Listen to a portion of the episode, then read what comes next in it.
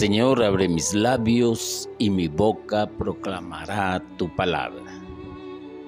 Hermano y hermana, usted ha visto que en Ministerio Isaías, en la página que manejamos en Facebook y en algún canal nuestro también que se transmite en YouTube, como en Instagram y Twitter, hay prédicas.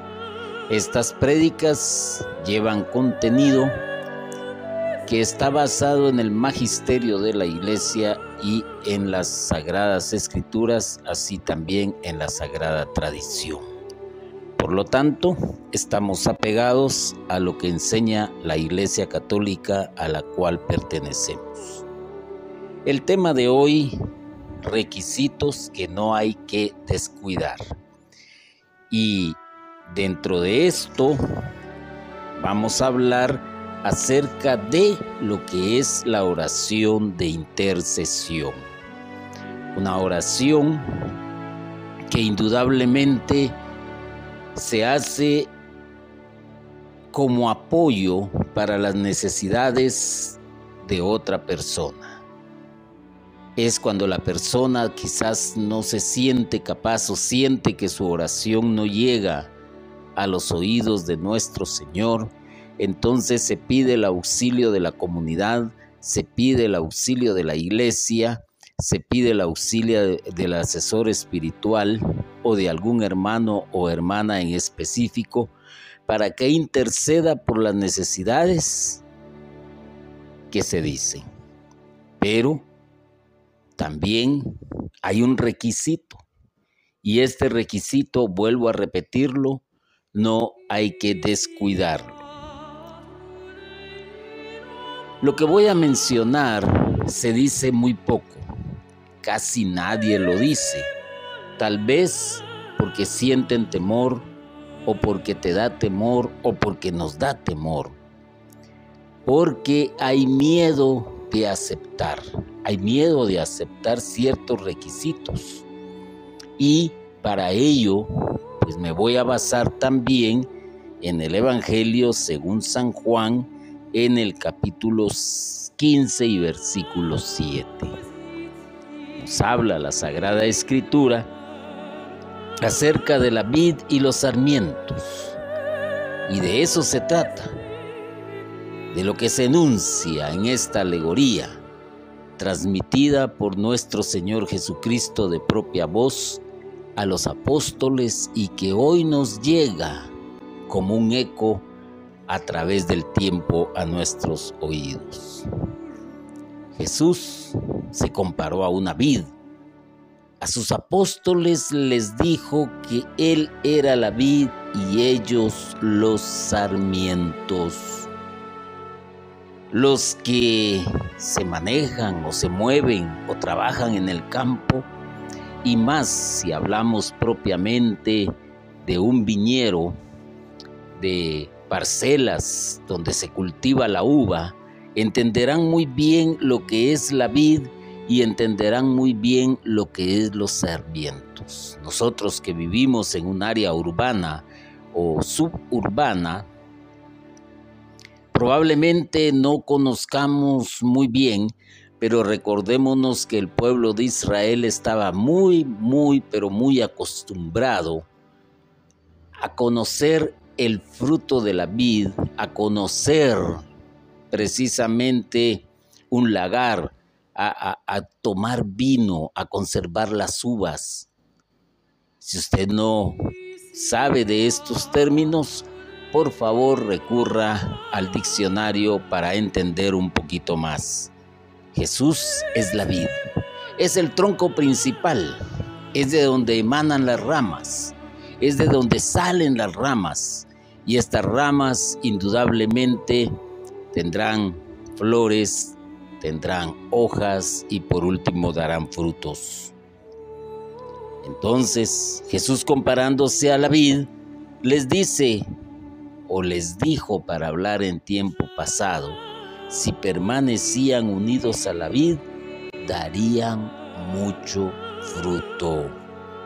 Pero si se desprendían, se secarían. Esto hay que entenderlo. Esto hay que reflexionarlo.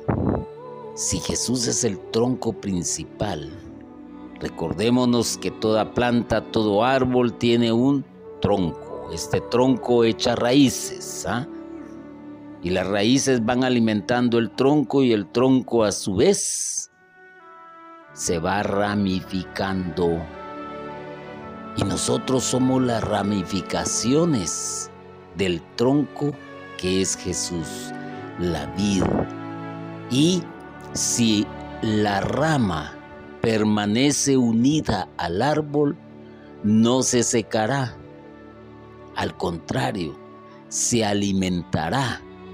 Pero la que se desprende, la que cae, la que ya no le llegan los nutrientes, aunque esté en el árbol, se va a ir secando de a poco. Si ustedes permanecen en mí y si permanecen fieles a mis enseñanzas, pidan lo que quieran y se les dará. Hay una promesa hay una afirmación. Pidan lo que quieran y se les dará. Nuestro Dios no es un Dios de mentiras. Jesús no vino para enseñarnos a mentir.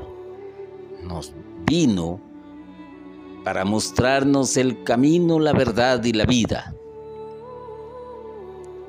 Vino para enseñarnos verdades que no pueden ser refutadas. Y entonces me imagino que usted ya descubrió cuáles son los requisitos que no hay que descuidar y los requisitos que no hay que descuidar son permanezcan unidos a mí, permanecer unido a Jesús y permanecer fiel a sus enseñanzas.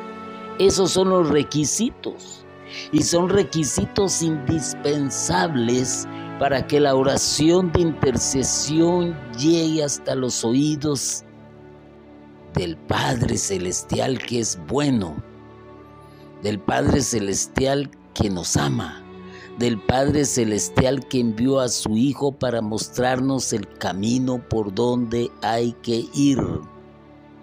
Entonces, si hacemos un listado de estos requisitos, vemos que son varios con los que hay que cumplir. Permanecer en Él. ¿ah? Permanecer en Él. Unidos. Unidos con fuerza, agarrados. No soltarse. Pero también ser fiel a las enseñanzas de Jesús. Ciertamente los evangelios nos hablan de Jesús, nos cuentan acerca de su vida, nos cuentan acerca de su misión, nos cuentan acerca de su descendencia, pero hay algo muy importante que también los escritores se tomaron el tiempo para dejar plasmadas las palabras que el mismo Jesús dijo y en lo que él dijo es donde está la enseñanza de propia voz del Maestro. Muchas personas acostumbran a fijarse en los signos, en los prodigios, en los milagros que Jesús realizó. Se fijan mucho por ejemplo, cuando eh, sana al cojo, cuando le devuelve la vista al que está gritando a la orilla del camino, cuando resucita al hijo de la viuda. En eso se fijan muchísimo las personas, pero no se fijan en las enseñanzas, en la voz de Él, en lo que Él dijo, no lo escuchan.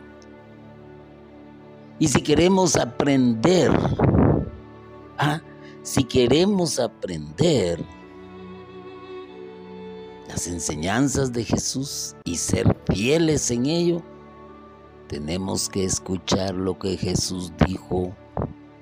Así que hermano y hermana, cuando usted lea los evangelios, póngale atención a lo que Jesús dice. Hay una Biblia que a mí me llamó la atención, no me recuerdo en este momento eh, cuál de todas las traducciones es, pero tiene algo muy peculiar y es que lo, cuando habla Jesús, ya las letras aparecen en color rojo. Y si usted tiene ese tipo de Biblia, pues póngale atención a las palabras de Jesús. Asimile sus enseñanzas, pero no se quede ahí.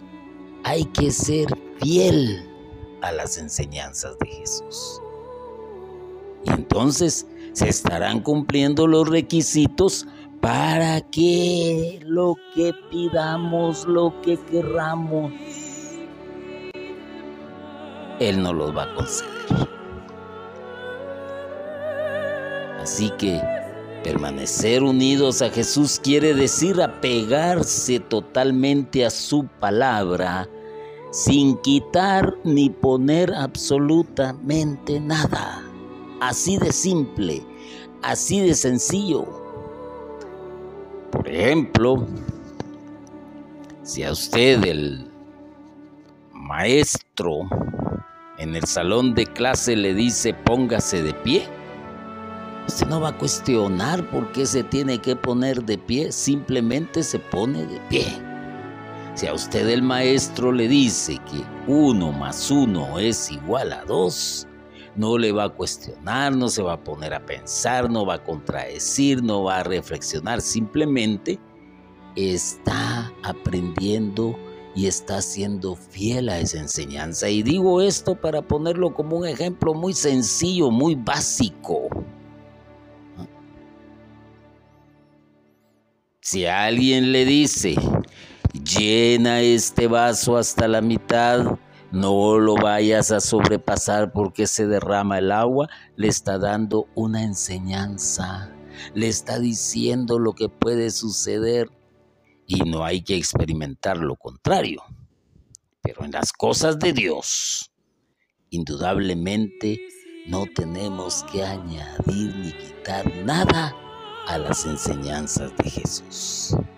Aparte es lo que hacemos los predicadores o lo que hace el sacerdote cuando imparte la homilía, que es explicar de una forma más sencilla X o Y situación o un acontecimiento en las sagradas escrituras de lo que se lee.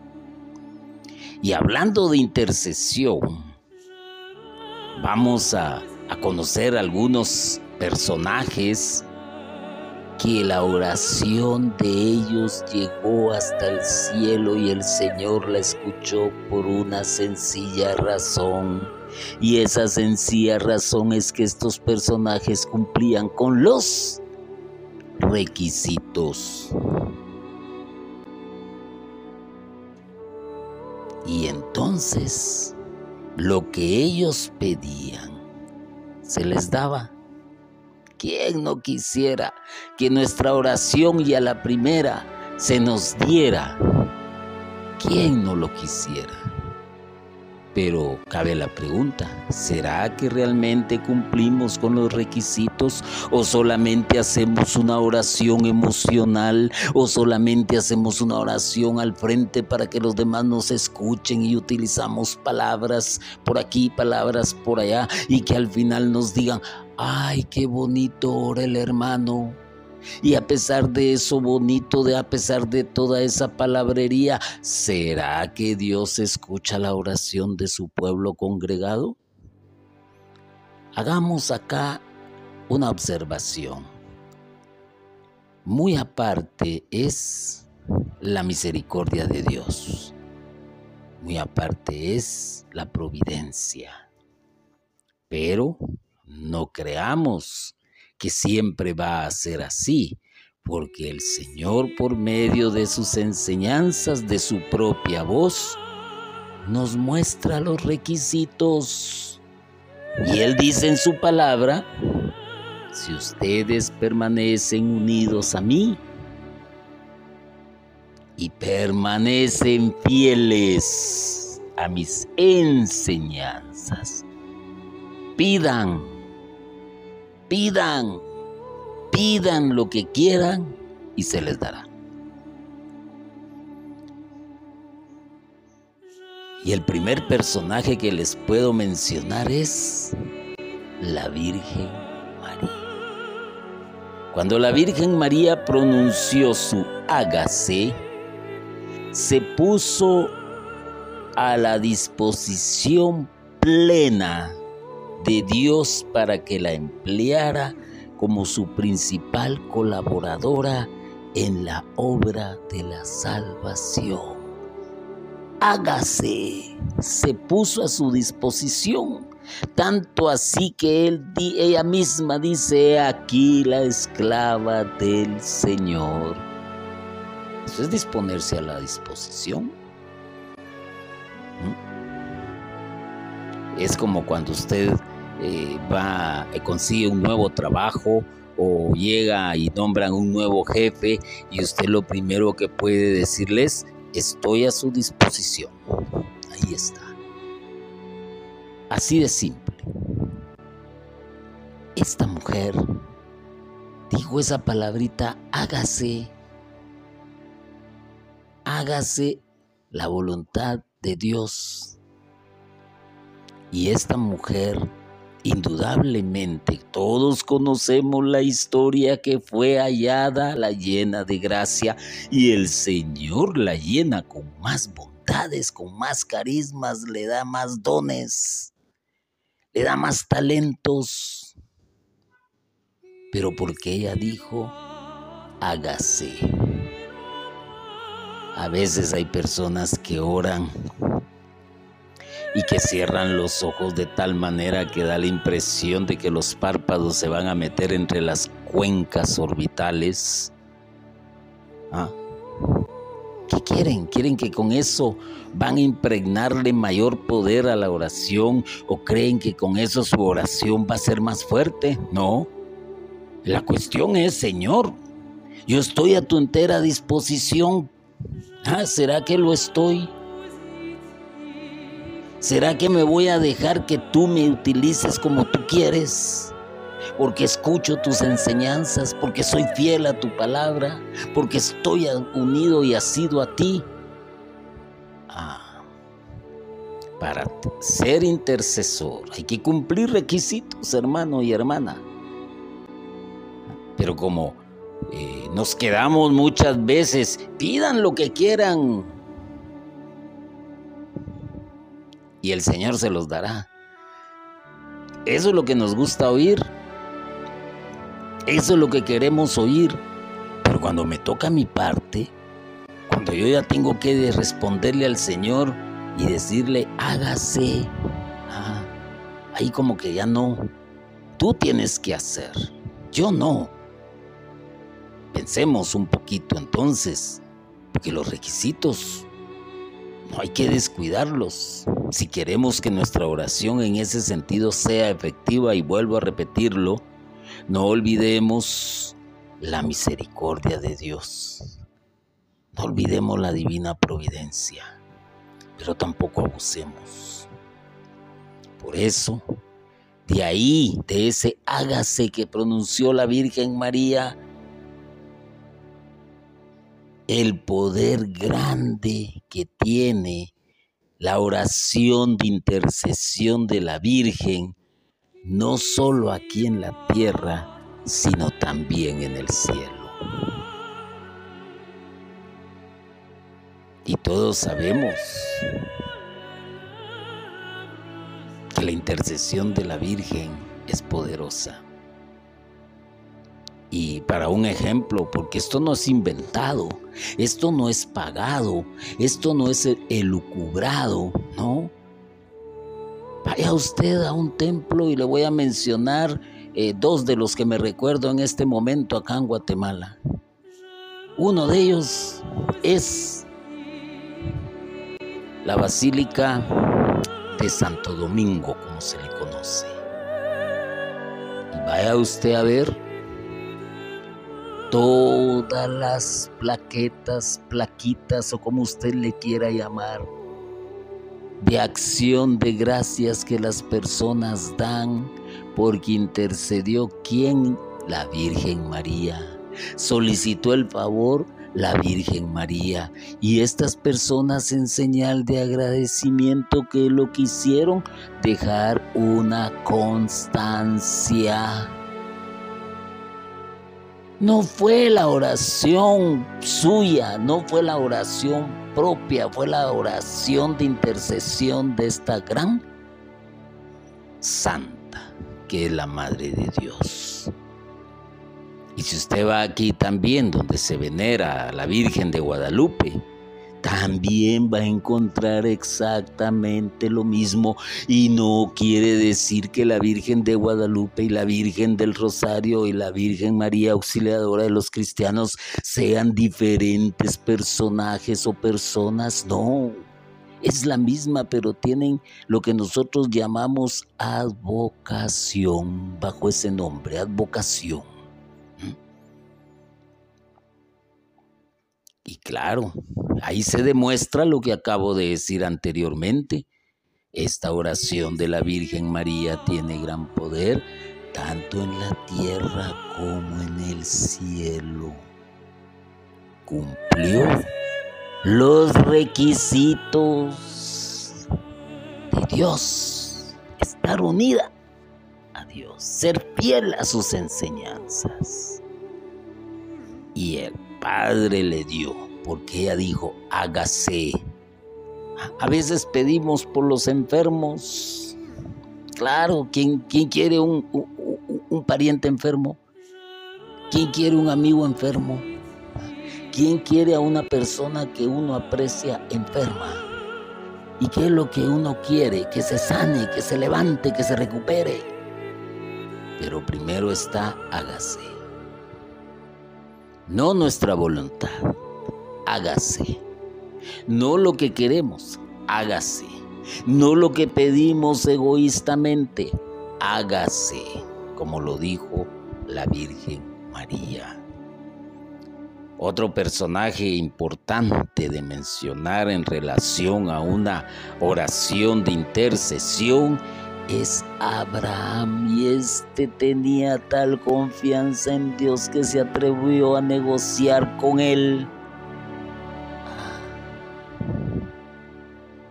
¿Y qué es lo que negoció? Acerca del número necesario para que Sodoma y Gomorra no fueran castigadas.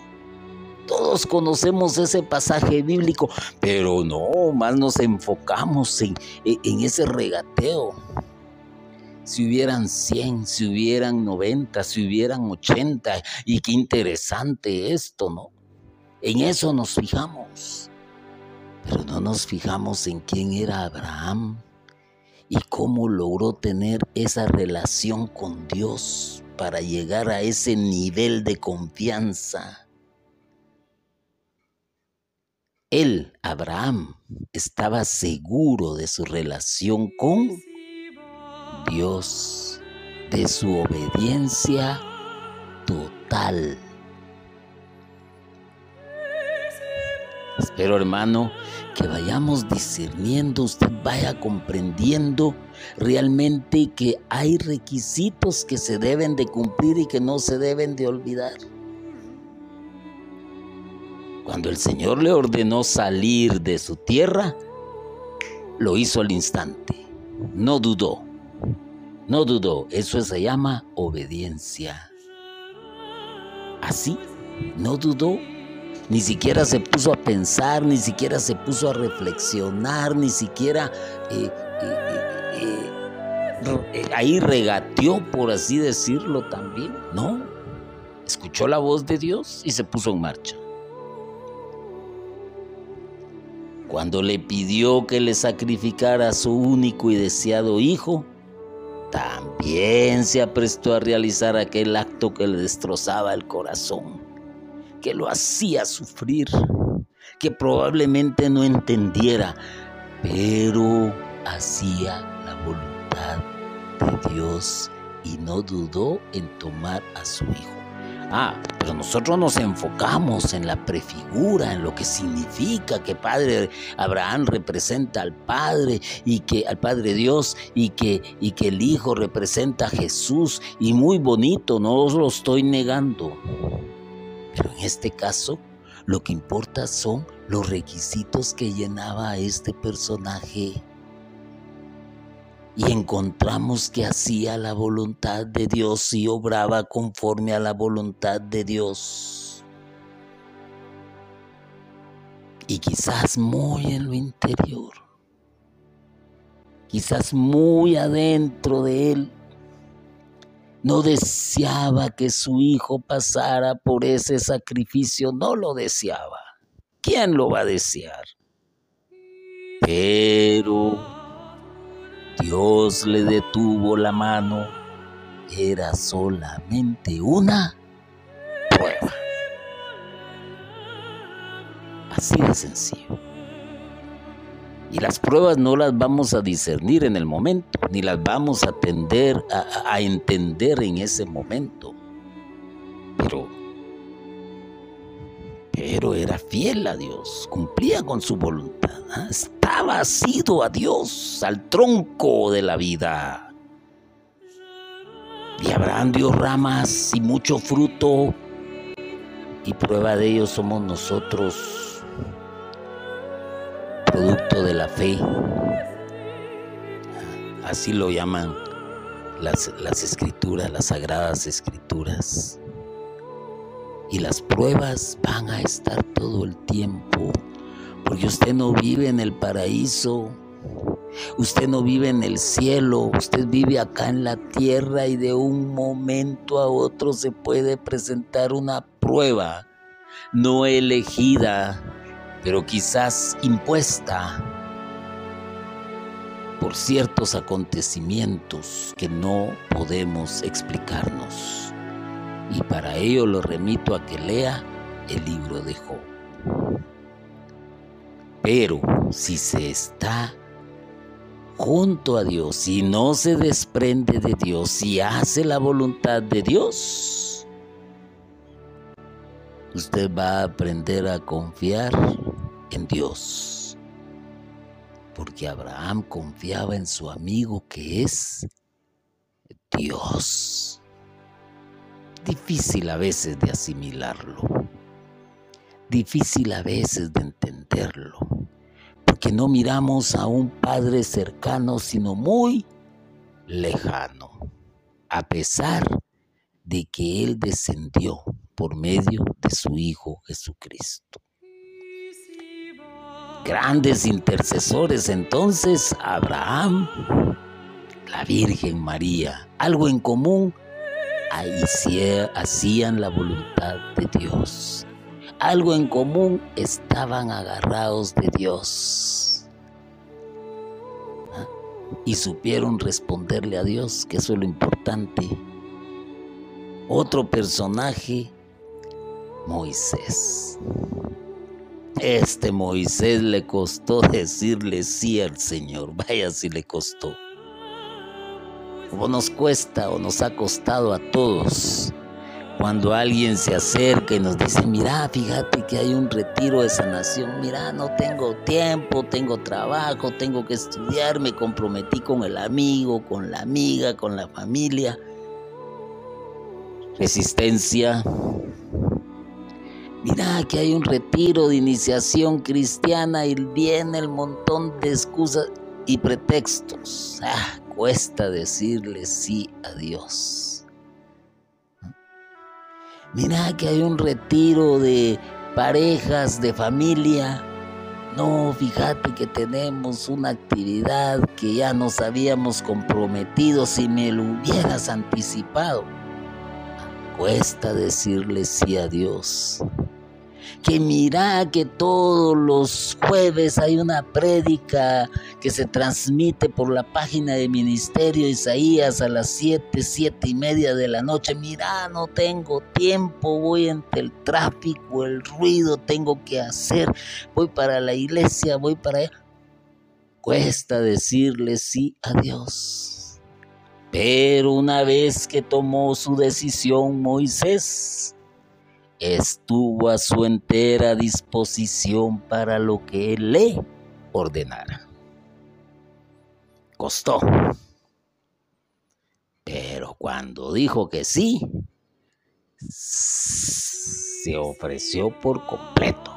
Estuvo a la disposición de Dios por completo. Y vaya, vaya que este Moisés sí sí que la vio difícil. Probablemente de niño no se acuerde, él solo se acuerda que, vivía en un palacio, que todo era lujo, que era la cuna y la civilización de la humanidad, ¿ah? que había oro, que habían grandes eh, construcciones, que solo bastaba que levantara la mano para que todos le obedecieran y feliz de la vida. Cometió un error fue desterrado, fue lanzado al desierto, ahí anduvo por 40 años. ¿Mm? ¿Qué iba a pensar él en el Dios de los hebreos? ¿Qué sabía él de ese Dios? Pero algo sucedió que quien lo fue educando fue su suegro, fue la esposa que él tomó y de repente sube a la montaña y en la montaña tiene su encuentro con el Señor. Y ahí ya no se resiste, a pesar de que eh, en un momento le puso uno y mil pretextos, pero cuando le dijo que sí, pues regresa a Egipto a cumplir con su misión. Pero esta obediencia de Moisés trajo consigo que cuando él intercedió para que el Señor perdonara el pecado del pueblo, también ponía sus condiciones. ¿ah? Y con exceso de atrevimiento, diríamos, le dijo, si no lo perdonas a tu pueblo, Señor, bórrame de tu libro. ¿Qué tal? María le dice, hágase, he aquí la esclava del Señor. Era el carisma de María. El otro simplemente escucha, va y obedece al Señor y cuando ya le tiene confianza, regatea. ¿Qué les parece? Y el otro, cuando ya vio que también podía confiar en el Señor y que podía hablarle de tú a tú, por así decirlo, también le dice, mira, si no me haces el favor, ten la seguridad que me puedes borrar de tu libro. Interesante, ¿no? Pero, ¿qué tenían en común estos? Que hacían la voluntad de Dios, que eran fieles a sus enseñanzas que eran estudiosos ¿ah? del Talmud, de la Torá, que seguían las enseñanzas de los profetas. Eso era lo importante. Y estaban agarrados plenamente y confiados en quién? En Dios. Todavía no había aparecido Jesucristo. Y sin embargo, ya tenían noticia de lo que iba a suceder más adelante. Y otro personaje que no podemos hacer a un lado y que nos sirve para lo que estamos hablando de la oración de intercesión es Elías. Él se jugó el todo por el todo. Prometió fuego del cielo sobre la mojada ofrenda. Y lo hacía para que el pueblo se apartara de la idolatría y sabía perfectamente que su amistad con Dios era irreprochable. ¿Ya vieron qué otra cosa hay en común, hermanos y hermanas? La amistad con Dios. ¿Usted considera tener la amistad de Dios? Usted puede decir yo soy amigo de Dios. Perfecto, pero ¿usted está seguro de que Dios es su amigo? ¿Usted está seguro que puede regatear con Dios? ¿Usted está seguro que si no le cumple algo de lo que usted quiere, le va a decir, Señor, bórrame de tu libro de la vida? ¿O usted está seguro de que aquel enfermo va a abrir los ojos, de que aquel enfermo se va a levantar de su lecho? de que el divorcio que se cierne sobre esa pareja no se va a dar, o usted está seguro de que el cojo va a andar, o usted está seguro. ¿Hasta dónde llega su amistad con Dios? Yo creo que sería otro requisito, ser amigo, ser amigos. No, pero como nos movemos en un mundo tan hipócrita, en un mundo tan egoísta, en un mundo donde prevalece solo el interés, no sé qué es amistad. Así, a veces la amistad también se confunde, el ser amigo se confunde. Creemos que porque estamos en un lugar determinado, una empresa, una escuela, un centro de estudios, una asociación, un ministerio, una comunidad, somos amigos, no se equivoque. Tenemos amistad, no se equivoque. Porque la amistad y el ser amigo se nota y se le nota al otro, porque el amigo es aquel que se preocupa, el amigo es aquel que da la vida por el otro, y no lo estoy diciendo yo, estoy citando las palabras de nuestro Maestro, el Señor Jesucristo. Entonces, ¿usted se considera amigo de Dios? Pregunto, pregunto. ¿Está seguro de lo que usted pida se lo va a dar? Pregunto. Y Elías se había dejado conducir en todo por Dios. Hay una confianza total en Dios. María, confianza total en Dios. Sabía lo que se le avecinaba. Moisés, confianza total en Dios.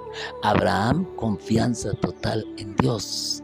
Elías, confianza total en Dios. Entonces es lo que Jesús nos está diciendo. Si ustedes permanecen unidos a mí y si permanecen fieles a mis enseñanzas, pidan lo que quieran y se les dará.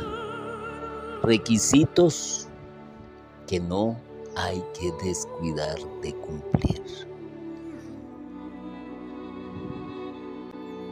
El buen intercesor se pone incondicionalmente a las órdenes de su Señor y confía plenamente en la promesa de Jesús. Si ustedes permanecen unidos a mí, y permanecen fieles a mis enseñanzas, pidan lo que quieran y se les dará. Catecismo de la Iglesia Católica nos habla de que Jesús también es otro paráclito. A mí me llama la atención que nosotros en nuestro círculo, círculo litúrgico tenemos eh, por ejemplo, la Semana Santa.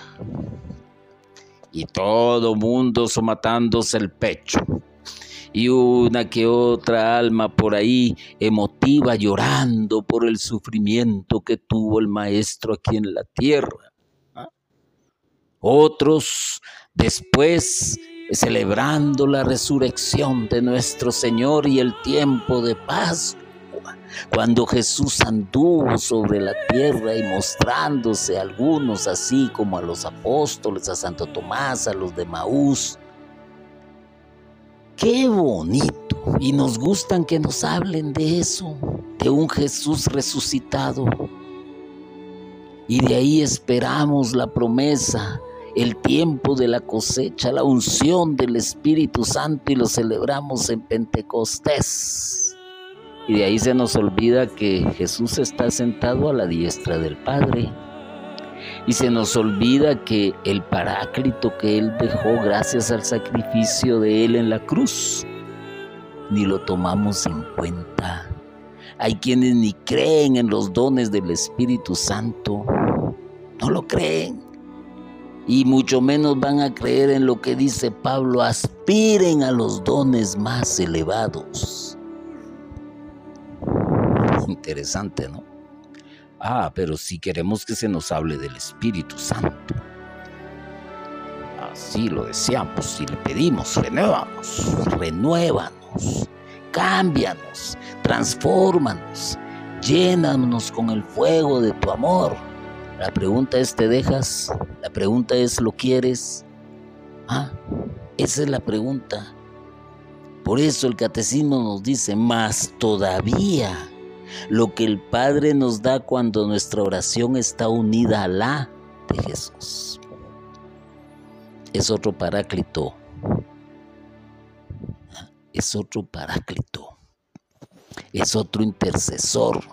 Y si vamos a hablar de Jesús como intercesor, hágame usted el favor. ¿De dónde viene Jesús? Del Padre. ¿Ah? Es una rama dio fruto. Hizo la voluntad del Padre. Fue fiel a las enseñanzas del Padre. Y todo eso nos lo transmitió Jesús. Y por eso Jesús se presenta como el tronco, como la vid. Y somos nosotros sus ramas. Y por eso Jesús dijo, todo está consumado. Y por eso Jesús dice, no te pido que los quites de este mundo, por eso Jesús nos enseñó la oración por excelencia que mal recitamos. Pero Él es otro paráclito.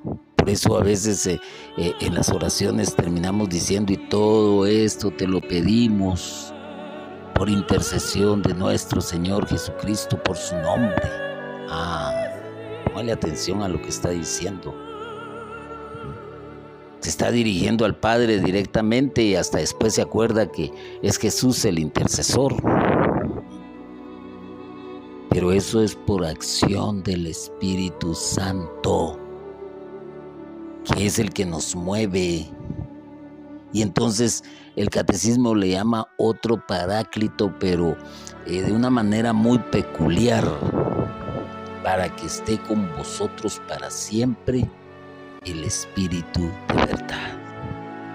Ah, es el Espíritu de verdad, es el que está siempre con nosotros y ese siempre con nosotros es el Espíritu Santo, el intercesor, el auxiliador, el que nos da los dones, ah, el que nos hace estar adheridos a Jesucristo. Y Jesús dijo, si hagas en la voluntad de mi Padre, Él y yo vendremos a ser morada en ustedes. Se nos olvida definitivamente que es lo que estamos a veces pidiendo o con la manera en que estamos orando y a veces nos conformamos, hermanito, fíjese que mi mamita está enferma, le pido que interceda por ella, que ore por ella es la cosa. Y ahí viene el hermano, el ungido, y impone hasta las manos y dice, Señor, momento. No es un teatro, no es un show, no es un acto público.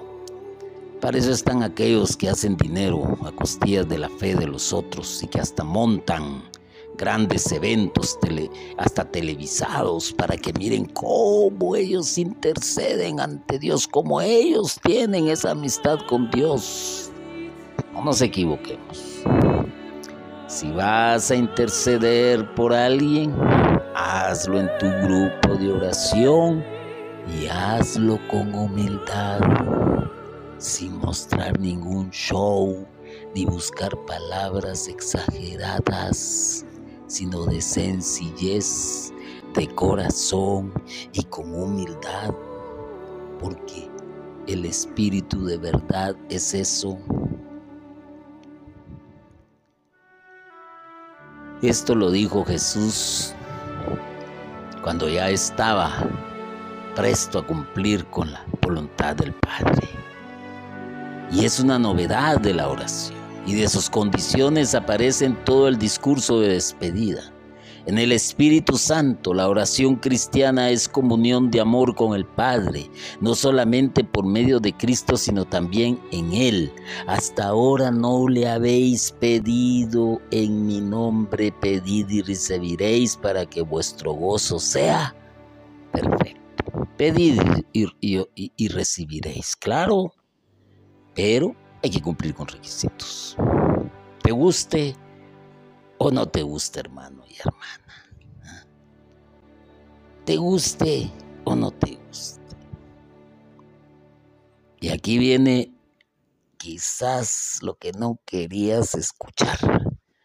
Quizás lo que no querías que hoy te dijese.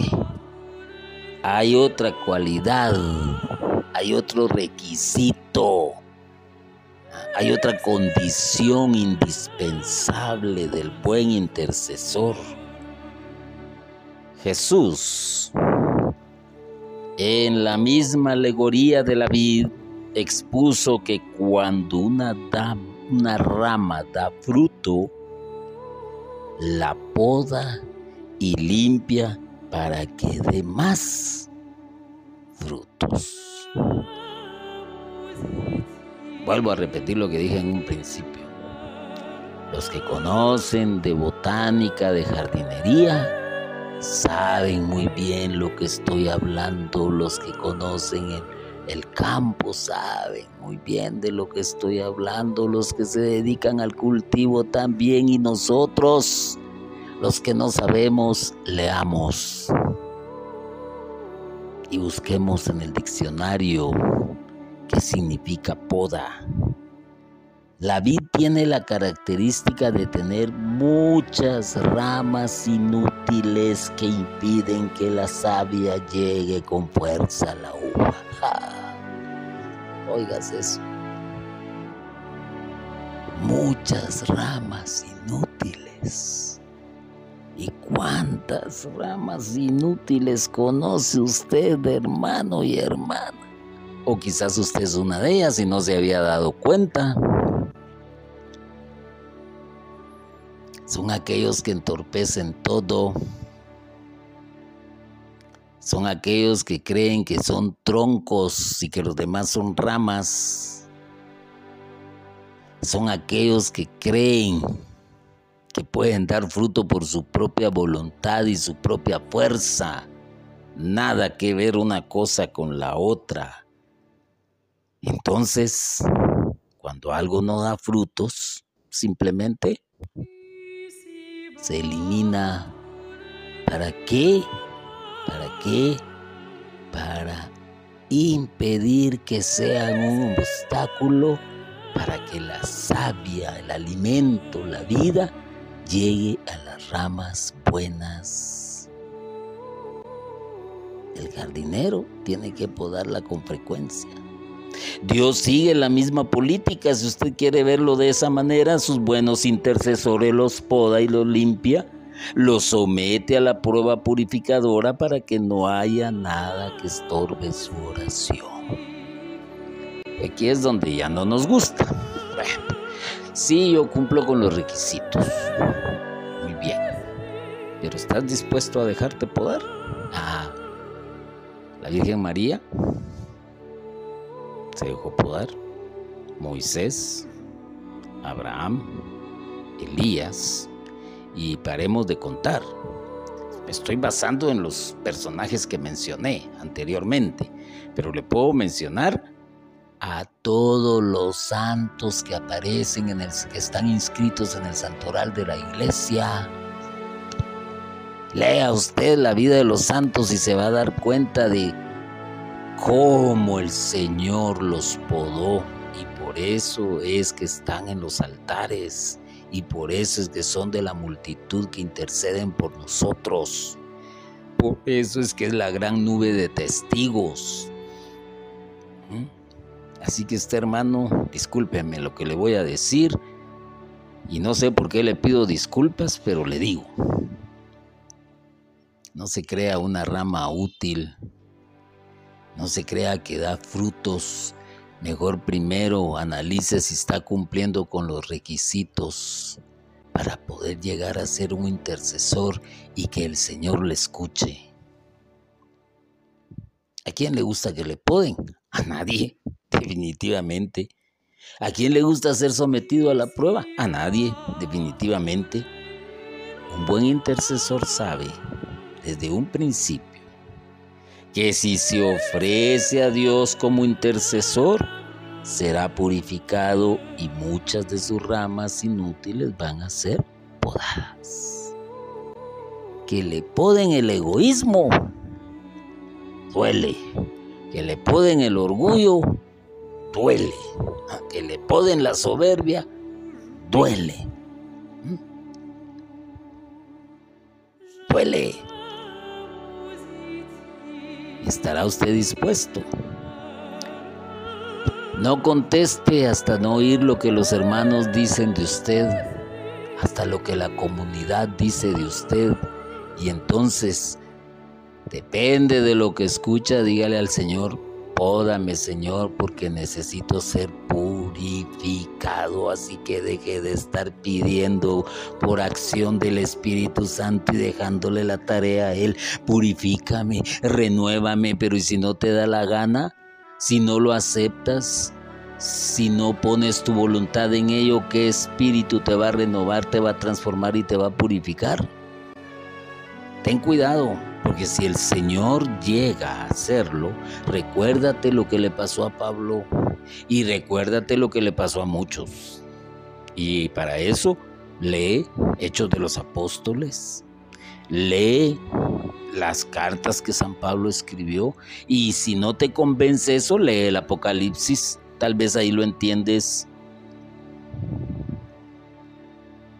La Virgen María, Abraham, Moisés, Elías, muchos santos, como ya lo dije, fueron zarandeados por Dios, fueron reducidos a la mínima expresión ellos no se extrañaban, sabían que desde el momento en que le habían dicho sí a Dios, aceptaban ser podados y limpiados. Aceptaban ser podados y limpiados. aceptaban ser podados y purificados. Aceptaban ser podados y transformados. Lo aceptaban pero tú pides esto y no lo aceptas. Hay que tener cuidado cómo se habla con Dios. Y espero que tú que estás escuchando esto, algún día puedas decir soy amigo de Dios. Espero que así sea. Y todos aquellos que aceptaron ser podados y limpiados